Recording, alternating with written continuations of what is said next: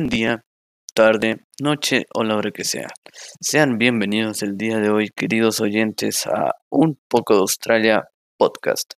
Mi nombre es Eric Andrei Rodríguez González y el día de hoy les hablaré sobre Australia y sus fiestas tradicionales, gastronomía, aparte de su arquitectura, puesto que yo he considerado que es uno de los puntos más espectaculares de Australia, aparte de su flora y fauna. En general, los invitaré a que visiten este bello país cuando les sea posible y les haré conocer un poco más de este. Si te interesa saber más de este país y su cultura, este es tu podcast. Primero que nada, empezaré con mencionarles algunas de las características de Australia, como el territorio. Tiene un territorio de 7.741.220 kilómetros cuadrados.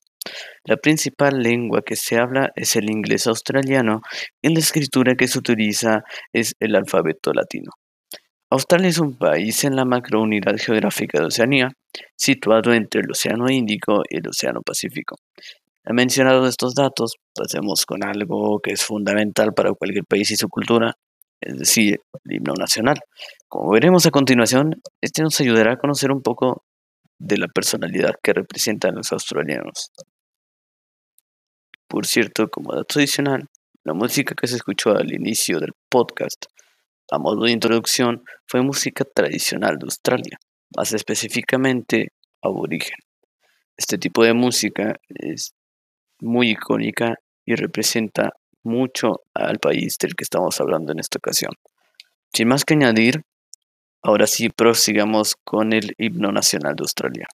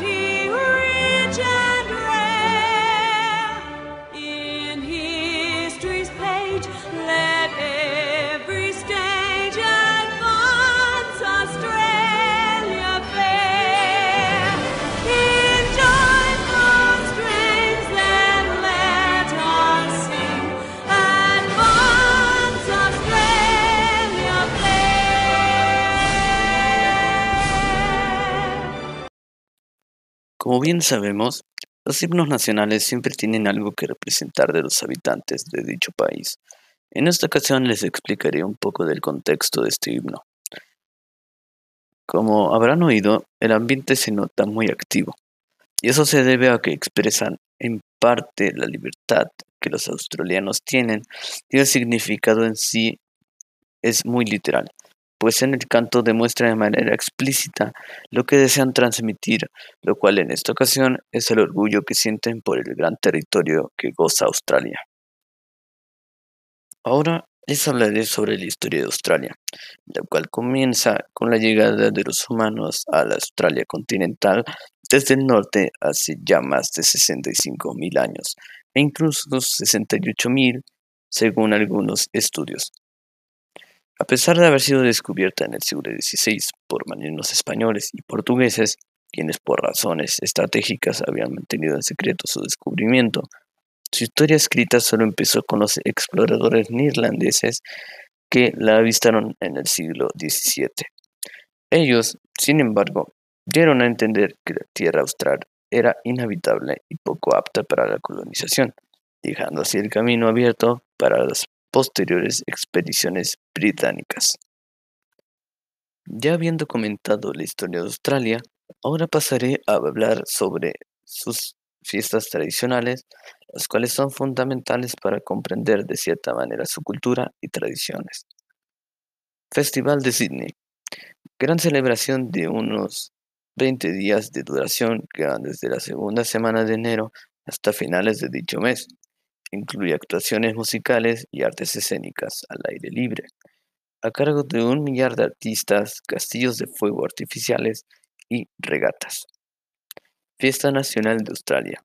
El 26 de enero es el Día Nacional y Oficial de Australia.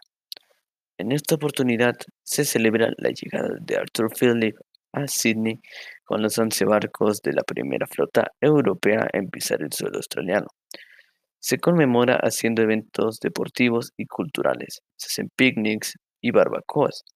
Además, durante este día el primer ministro presenta el premio Australian of the Year y se realizan ceremonias de ciudadanía para dar la bienvenida a los inmigrantes. Melbourne Momba Waterfest. Este festival tiene lugar el segundo lunes de marzo en Melbourne, durante el fin de semana del Día del Trabajador, que es un feriado obligatorio en Australia. Estas fechas son para el esparcimiento familiar, por lo que todas las personas que asisten a este festival pueden participar en los eventos de este festival, como el Birdman Rally, competencia en la que los protagonistas son personas que se montan en planeadores y brincan desde un puente o embarcadero. Este día también se lleva a cabo la coronación de los reyes Momba, carrozas y deportes acuáticos, espectáculos, música en vivo y fuegos artificiales.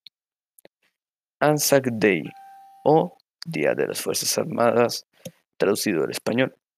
ANZAC son las siglas en inglés para los Cuerpos Armados de Australia y Nueva Zelanda, y el 25 de abril se les rinde honores.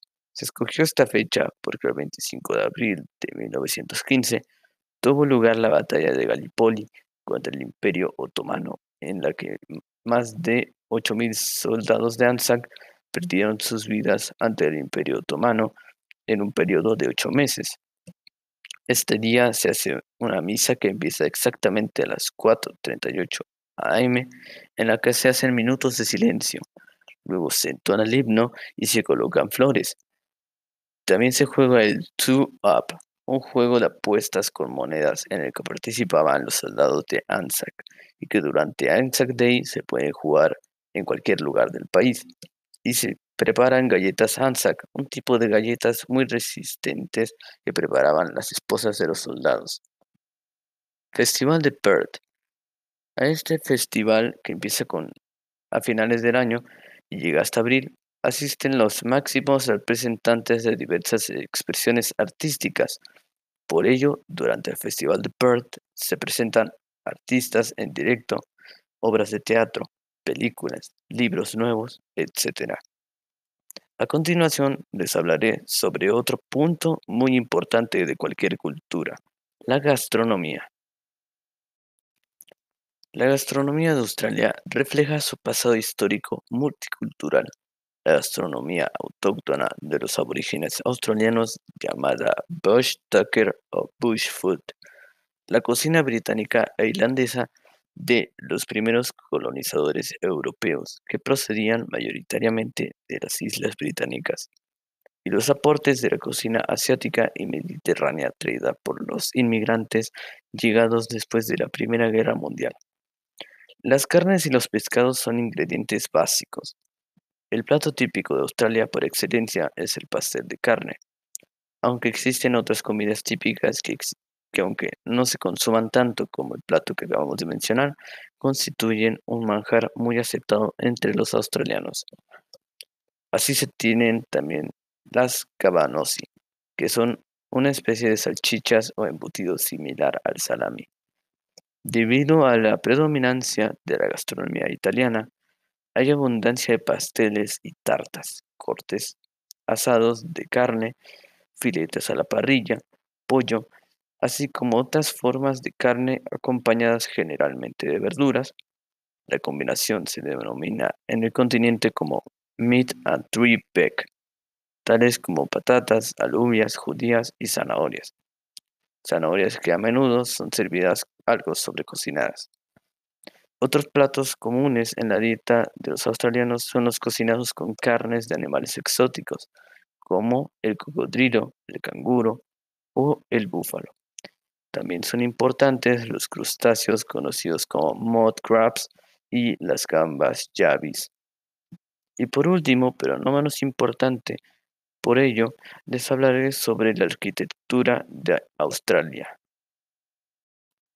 Cuando hablamos de arquitectura australiana, estamos hablando sobre dos formas de arquitectura, las cuales son el gótico y el clásico, de las cuales les hablaré sobre sus características principales a continuación. La arquitectura gótica adoptó y adaptó elementos románicos para producir un nuevo estilo de construcción que presentaba arcos exagerados, bóvedas más grandes y ventanas más amplias.